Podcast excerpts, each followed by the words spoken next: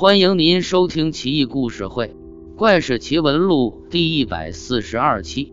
奸人，五代前蜀的后主王衍统治时期，大宦官王承修因为有戏谑侠玩的绝技，因而很是受王衍的宠爱。当然，最主要的是因为他容貌秀美，王衍睡卧之时随时伴卧左右，因而被称作是王衍的专业。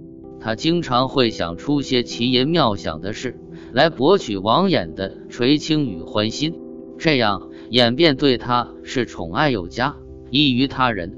当时王承修有个生死之交，这个就是当时的成都府尹韩昭。一旦他们有任何谋划，宫内宫外互为照应。这一天，王承修又在枕边请奏。说要各路军选拨出几千个骁勇优秀的兵卒，自编成队，号称龙武军。当然，主帅定是王承修自己，而且享受和其他军不同的待遇，同时每天还要得到足够多的休息。王承修又说，秦州中领闵秀自古以来多有倾国之佳丽，如果陛下能够让我担任秦州刺史。我会搜集秦州各地的美艳佳人，供您享乐。日后臣上任，马上请皇上巡狩射猎，保皇上顺心。王衍听他这么一说，龙颜大悦，当即授予了王承修秦州节度使的帐节授印，并命令他立即去秦州上任。而他所提出来的那个新编的一个龙武军，则作为了他的卫队，护卫王承修。王承修一到秦州，马不停蹄，立即率领手下，于当天就以极高效率拆毁了秦州原有的衙署，并且征发了大量丁夫差役上山伐木采石，重新建造了金碧辉煌、无与伦比、堪与皇宫相媲美的新衙署。他在秦州施行了非常严厉的刑法，妇女也必须和男人一样服劳役。上山采运山石以及新木，另一方面暗中派遣了心腹下属，强行挨家挨户索取民间的青年男女，让最好的乐师教授他们唱戏，演绎各种各样的乐器及杂艺。而这些强行被捉来的男女，都让画师为他们画像，署上他们的姓名，并且以快马传送至韩昭处，韩昭连夜送往宫中。话说王衍在看到这些美丽的女子的画像以后，淫心大炽，于是做了一个决定，马上巡视秦州。但是以什么名义呢？王衍冥思苦想，决定发布公告：在我年幼时，便听说父王当年亲自巡视，查看土地好坏，体察黎民百姓的忧苦欢乐。历代的贤明君主，莫不是这样关心四方的？他们为天下万民带去抚慰和希冀。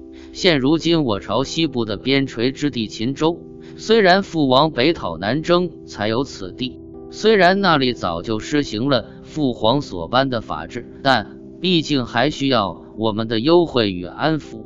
如今百姓休养生息已有些年月，虽然施行了我朝法制，但是还没有沾润到我朝的更多恩惠。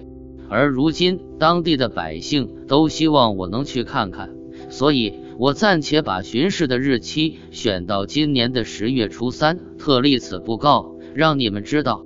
告示一出，举朝震惊，立马有朝野之士痛哭流涕，规劝取消这次巡游。王衍的母亲更是用绝食的方法来表明决心，眼还是不为所动。当时，前秦州节度判官蒲雨清哭得眼中泛血，勒住王衍的马缰，上奏表劝谏，洋洋洒洒，感人肺腑。原文很有意思，在此就不复了。但王衍并没有采纳他的意见。成都府尹韩昭指着蒲雨清的鼻子说：“我拿来了你上奏皇上的表彰，待到皇上从巡游之地回来。”定要把你丢进牢狱里，一条一条审问，到时候希望你不要后悔。十月三日，王衍带领文武百官和随行人员浩浩荡荡从成都出发，自此开始了远寻天水的路程。次日，后主一行到达汉州，凤州王承杰派一立信使飞马来报，说后唐派兴盛令公统领了十万兵马，准备于九月进攻凤州。王衍这时候以为是臣下和他开的玩笑，是为了阻止他东行的计谋，心里很是厌烦，但嘴上却说。我正想看看两军交战是什么样的场面，这个又有什么可害怕的呢？边境发来的战报一封接着一封，王衍置之不理，继续率领着他的队伍朝天水的方向前进。在行进到张同山时，王衍诗兴大发，即兴吟诗一首：“乔岩簇泛烟，幽径上寒天。下看峨眉岭，上窥华岳巅。驱驰飞取乐。”暗性为幽边，此去将登至，歌楼路几千。少主宣召命令，随行的官员们必须都要写诗奉和。中书舍人王仁玉、成都尹韩昭、翰林学士李浩弼、徐光普均有和诗，但都遗失了。据推测，可能是故意遗失。这天深夜，他们来到了建州宜场门上二十多公里处。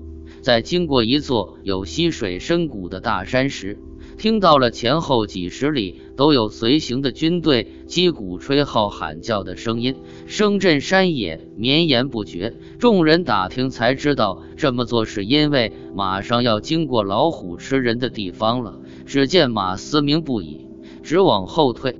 有人询问发生了什么事情，回答说马用鞭子怎么抽也不再走。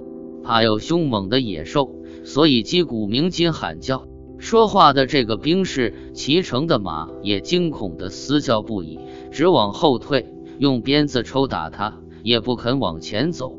后来路上又发现了一具被食尽的人，只剩骨头。少主听后觉得甚是有趣，随即命令臣属们各赋一诗，记咏这件事情。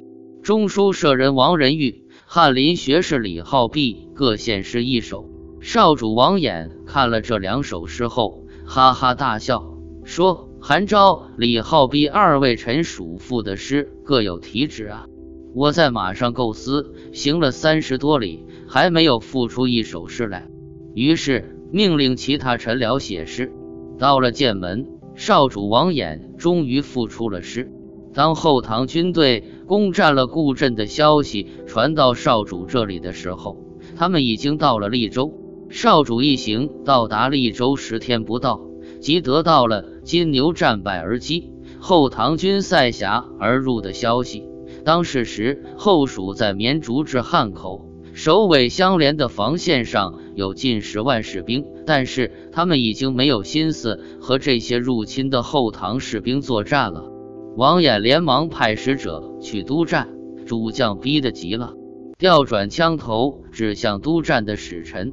龙武军呀，骁勇非凡，战斗力超群，他们的武器优良，粮食充裕，我们都是些别人剩下来不要的货色，怎么能够上阵杀敌呢？还是请你调来龙武军与敌战斗吧。使臣无计可施，没办法。他们于十月二十九日返回，在险西山谷那危险的小道上，灰头土脸的狼狈窜回成都。后唐的康延孝与魏王朱继种率兵进入成都，无可奈何，少主王衍立即竖起白旗归降。而在后唐军尚未进入成都之前，王宗弼已经杀掉了成都府尹韩昭等奸佞之臣。而此时的王承修手握精锐的龙武军在天水，却按兵不动。在知道后唐军攻入蜀中后，才慢吞吞地率领龙武军及妇女孩童一万多人，用金银锦帛等买通当地羌人头领，绕道回蜀。结果很不幸，路上经常受到当地的夷狄胡人的骚扰掳掠。在跋山涉水的过程中，被马践踏而死、冻饿而死与毒蛇毒虫叮咬而死的人不计其数。等回到蜀地时，侥幸生还的不过一百多人，只有王承修与田宗瑞等人逃回来了。魏王朱继种派人责问王承修：当初进入西羌番人居住的地域时，有多少人和你同行？王承修说：有一万多人。来人问：现在还剩有多少人？王承修说：才百余人。魏王听到这里，说：你可以抵偿这死去的一万多人的性命。于是将王承修处斩。蜀国君臣作取灭亡。前蜀的军队不抵抗进入的唐军，一切的源头都是王承修韩昭之流所造成的啊！很多人都不知道其中的缘由，但是没有了少主的恣意放纵，想必也不至于此吧？这不是个易事，但在我看来，少主能把那么一个大的家业在短时间内败光，也的确算得上奇闻了。